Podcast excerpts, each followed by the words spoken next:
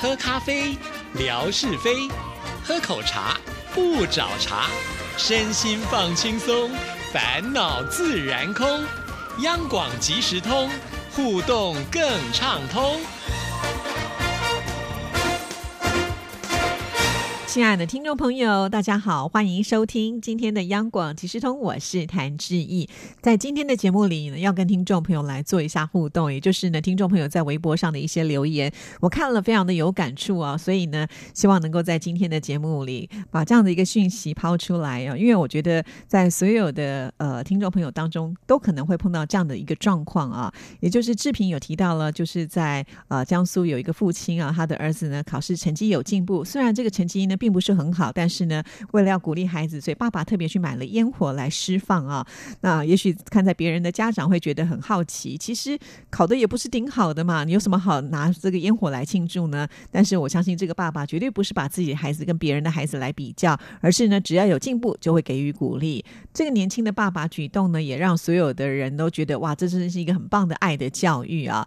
当然，我们的志平他是一个好男人的代表，在我们节目里也当仁不让的跟听众朋友。有说了，他也是从来没有在计较自己孩子的成绩啊。那考卷拿回来之后呢，就会问他说：“这些不会的，你现在把它搞清楚了没？如果搞通了就没问题，而不是在意呢考卷上的数字啊。”这是一个非常有趣的议题啊，因为在所有的华人世界当中，每一个家长都是相当重视孩子的教育，在孩子很小的时候呢，就会帮他安排很多的课程，因为大家都相信呢，要赢在起跑。点，或者是也会相信说，呃，这个脑部的开发必须呢要及早开始啊，那这个孩子呢就会呃比别人更容易开窍一些吧，哈。所以我们现在的小朋友真的都非常非常的忙碌，除了学校的课程之外，放了学也不轻松啊，呃，要应付学校的功课之外，有很多人是被安排的要去上很多很多的补习班。我相信所有的听众朋友应该都有这样的一个感触啊，因为接下来他可能要面对的是各式各样的考试，想要出人头地，那各。各式各样训练考试的方式呢，就是必须得练习着了啊，所以这是一个。挺恐怖的现象啊！想起来以前我们在念书的时候是如此啊，没有想到事隔这么多年之后，我们的教育呢还是如此。其实不只是华人的教育会是这样，像是在亚洲地区啊，韩国跟日本也是一样，大家都深信呃，就是成绩要好，将来呢考一个好的大学才比较会有好的出入啊，这是相当普遍的价值观。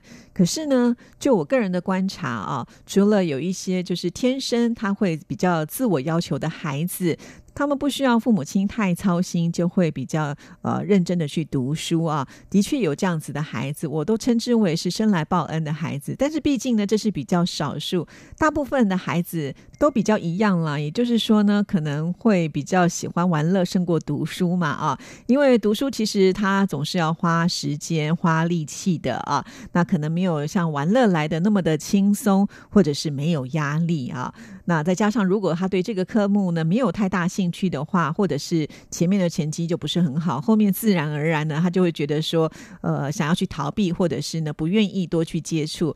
这个时候，父母亲就扮演了非常重要的角色啊，呃，要叮咛孩子呢要跟上脚步，不能够落了进度啊。其实这是一个非常辛苦的一件事情啊，我自己也身在其中。其实我常常觉得，一个孩子的聪明才智多多少少可能也来自于父母亲的遗传啊。那我自己本身没有这么的优秀，当然我也不敢呢。就是希望孩子能够比我好到哪里去哈，但是至少我觉得应该要维持一定的水平。不过呢，呃，往往呢这个事与愿违啊，这些小孩子呢到底在想什么？有的时候父母亲也不是很清楚啊。明明不应该错的东西，可是他就是会错。所以有的时候拿到了那个考卷，你看到那个成绩，看到错的题目的时候，整个那个火就上来了。当我在这则留言里面看到很多听众朋友给予自己孩子的鼓励，我都觉得太了不起，太有修养了。所以我。必须要深深的来检讨啊，因为我常常可能在那个当下的情绪是控制的不好，所以有的时候呢，我是会骂小孩的。虽然我不至于会因为成绩打小孩，但是有的时候我自己都觉得我说话是非常的严厉哈。那现在回想起来，都觉得哎呀，这么严厉，成绩也没有跟着进步，显然它并不是一个好方法啊。有的时候想想，真的很不值得，因为破坏了亲子之间的一个关关系，然后自己又气得半死，那小孩呢也听不进去啊，好像是三叔的一个状态。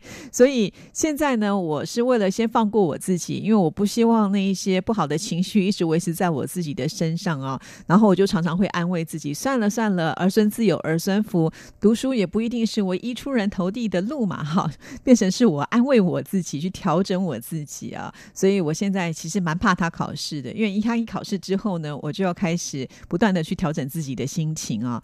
好啦，那我们来看看听众朋友呢，都是呃用什么样的方式来跟自己的孩子做交流？呃，真的有些都很棒，就像我们的福琴，他说加油吧，孩子，只要努力，下一次会更好。这真的是太温柔的妈妈了，这个 EQ 相当的高啊，所以我非常的佩服福琴。另外呢，像是我们的魏红啊，我觉得他写的也非常的好。魏红提到，一次考试不代表什么，但是孩子尽力了吗？自己多看看试卷，是粗心还是不会？妈妈相信你，心里面也很难过，没关系，下次考的比这次好，就是进步好，非常的好，也是呢，让自己的孩子能够真正知道说到底问题出在哪里啊，其中。魏红又写了一段，我觉得也非常的棒啊。他说啊，孩子大了，一定要平等的对待他。第一个，在公共场合不要轻易的去批评教育。好，第二个呢，惹你生气的时候下楼走走。第三个，就是不要在孩子的面前拿他跟别人来比较成绩。哇，这个我觉得是非常非常的重要的重点啊！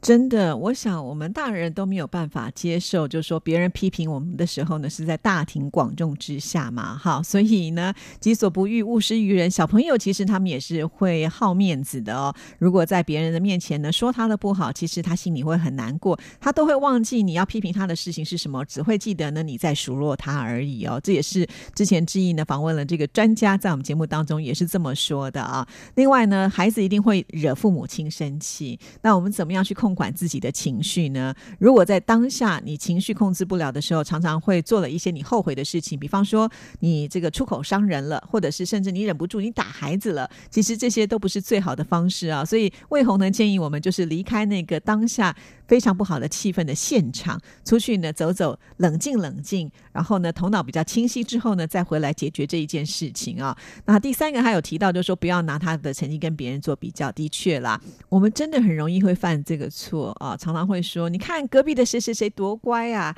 呃，叫他做这件事情他就做这件事情，然后成绩又这么好，那这孩子。听起来就觉得很不开心啊！也许呢，他也把你来跟其他这些隔壁邻居很有成就的人做比较，就是说你看隔壁的谁谁谁，他们家就是豪宅啊，开着这个豪华的跑车啊，让孩子呢吃好穿好，还可以常常出国玩。那我们家呢？哎，这个时候如果把你也拿来做比较的话，我相信做大人的也不能够承受嘛。哈，同样的心情，所以呢，我们呃，就是对于孩子的教育，不要太拿这种比较心来看待吧。哈，那我们清凉薄荷 OK。说呢，他会鼓励孩子说：“别灰心，继续努力，下次比。”这一次进步就好啊！大家都是把自己当做一个标杆，这是非常好的。那风的颜色就说啦，考试失败了没关系，下一次争取好一点的成绩，加油哈！就是一次的失败不代表什么。其实我们的听众朋友都好棒，都是会很认真的鼓励自己的孩子啊。刘妹子是说，她会跟孩子们说，一定要认真尽力就好啊。但是我常常也跟我小孩讲这句话，可是我始终都觉得他没有尽力，那怎么办呢？谁来？教教我哈，我们再来看青青河边草说，这次没考好没关系，下次用心努力争取好的成绩，妈妈相信你能行。再来个拥抱吧啊！我觉得拥抱这件事情真的是非常的有用啊。比方说以前小朋友啊跌倒受伤了，他第一个可能就会想要跑进妈妈的怀里。那虽然孩子渐渐大了，这些所谓肢体的互动呢会变得比较少一些。不过呢，那个拥抱的力量真的非常的大，会让他感觉到他是真心被保护，是温暖的啊。所以呃，不要说孩子大了就不太爱去抱他，或者是说一些好听的话，其实他们心里都知道。也许他现在在一些。青春期或者是叛逆期，不愿意表达出来，其实他也是这么的关心大人，但是我们大人不能够跟他一样叛逆嘛，对不对？好，所以我觉得这个很棒哈。好，那再来呢，来看看晴天 C C R，他说：“孩子不要泄气，失败为成功之母，继续努力。爸爸妈妈相信你一定会考出好成绩的，我们为你加油啊！”其实很多的成功人士也都是经历过很多的失败嘛，他们绝对不是从头一直都好到尾的，所以这也是鼓励了我们自己父母亲。湖南刘凯很可爱。就很简单，说下次多考点分，也就是说呢，下次你要进步了哈。那吴梦到会议周说呢，呃，现在的考题都这么难了，比起我们那个时候难多了。如果我换成是我，可能也和你差不多，不要灰心，继续努力，下次考好一点就可以超越我了。哇，我觉得这也是一个非常棒的比拟的方式啊。的确，现在小朋友学的东西比我们更多更杂了，所以。考得好真的是太难太难了，那考不好我觉得应该算是正常的吧，因为毕竟我觉得好像很少人就是各方面都能够要求到完美嘛，哈。尤其现在小朋友呢，他们要读的科目这么的多，每一项都专精，除非是天才吧。其实我自己有这样子的一种认为啦，所以我觉得找到兴趣还是最重要的。其实我现在也是在这个当中啊，也很希望能够帮助自己的孩子找到他自己喜欢的兴趣，这样子他应该会比较认真的想要去念吧。这也是我目前在努力的一块啊。好，那我们再来看其他的听众朋友怎么说。飘在风雨里的一首歌说：“只要努力，下次考试一定会考得比较好啊。”好了，那糖水姑娘说：“孩子考试的分数不是最重要的，最为重要的是一生历练出的好品格才是最好的成绩单。大家觉得呢？因为如果你空有好成绩，如果没有好品格的话，我觉得这个人也难以成功了哈。所以呢，我觉得身为家长，在品格教育的部分，恐怕你是没有办法去丢给学校，可能自己要负更多的。”责任哦，那另外呢，也有听众朋友是超级有耐心的，像是建辉四二八就说，不断的鼓励，鼓励，再鼓励。我们的叔叔呢，因为他说他自己没有孩子啊，所以本来他只能看留言。我说，其实身为长辈一定会有晚辈嘛，哈，所以呢，如果你的晚辈碰到这样的状况呢，他说，呃，应该还是鼓励吧，然后找清楚到底没有考好的原因是什么，只要改正就可以啦，哈。其实就好像我每次在看我姐姐小孩的时候，我都觉得哇，你的小孩这么乖，这么认真，然后能够考上医学院都了不起啊。但是呢，他常常也说，他经常呢半夜都不在读书，在打电动什么的，我心里都在想。说如果我的孩子能够有这么好的成绩，打打电动有什么关系呢？哈，所以有的时候自己对自己的孩子会很严厉，可是看别人的时候呢，就稍微会放松，会放宽一点点哈。好啦，所以我们会发现，大部分听众朋友呢都是在鼓励啊。那接下来有几则会比较有趣的，就是也有把自己的一些心声能够表露出来。比方说，像是我们的娜娜袁丽娜啊，她就说啊，她常会在心里面默认，忍住，忍住，要鼓励。分数不是衡量孩子的唯唯一标准啊！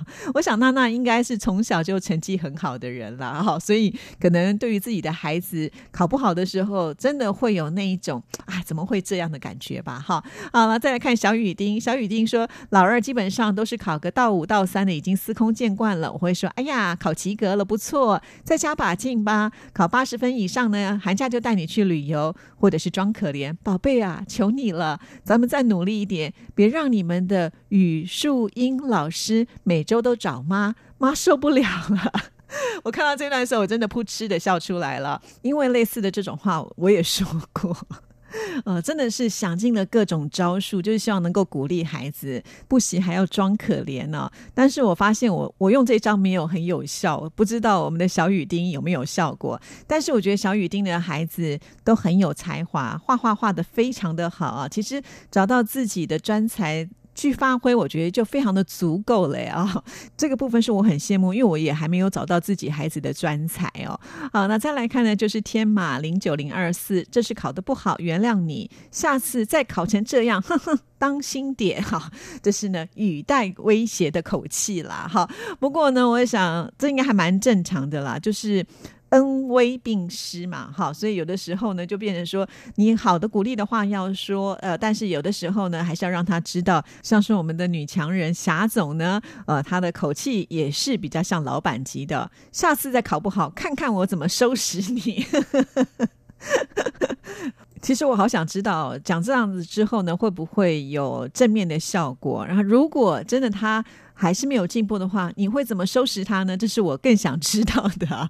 好了，孩子在教育的过程当中呢，可能也是要随着不同的年龄呢，做不同的管教方式啊。比较小的时候，恐怕还可以比较用命令的，或者是说比较呃这个威权的方式来告诉孩子，因为他还小嘛，所以可能会把爸爸妈妈说的话或者是老师说的话唯命是从啊。但是，一旦到了国中之后，他可能会有自己一些想法。这个时候，其实在管教上用词遣句。恐怕又要更小心斟酌了。像走路到台北就提到啦，国中的孩子应该都比较理性了，什么该做，什么不该做，自己应该都要清楚，所以适当的批评也是必要的啊。对，的确，我觉得当孩子做错事情的时候，大人是有必要去提醒孩子，去修正他自己的行为。其实这是一个很大的学问啊！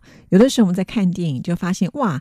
很多的很棒的爸爸妈妈，他们在教育孩子的时候，其实都不是直接拿孩子的那一件事情来跟他说教，反倒是可能他用一个寓言故事之类的，呃，来点醒自己的孩子。其实这都是很高招的手法，但是呢，一般人好像我们也没办法能去想到这么漂亮的故事啊。因此啊，多听听别人的经验，或多看看相关的书籍，或多听呃相关的广播，其实我觉得都是一个还蛮好的帮助啦。那就是。在这过程里面，要不断的修订、改变自己，让我们能够做一个更称职的爸爸妈妈，可以帮忙来解决这一方面的事情啊。这个让我想到了文哥常在我们节目里面说的呃，这个说话呢要说的得当啊。其实面对孩子的教育，何尝不是这样呢？哈，像文哥这么有见解、有学问的人，其实下次我们也来可以讨教一下他的这个教育方针啊。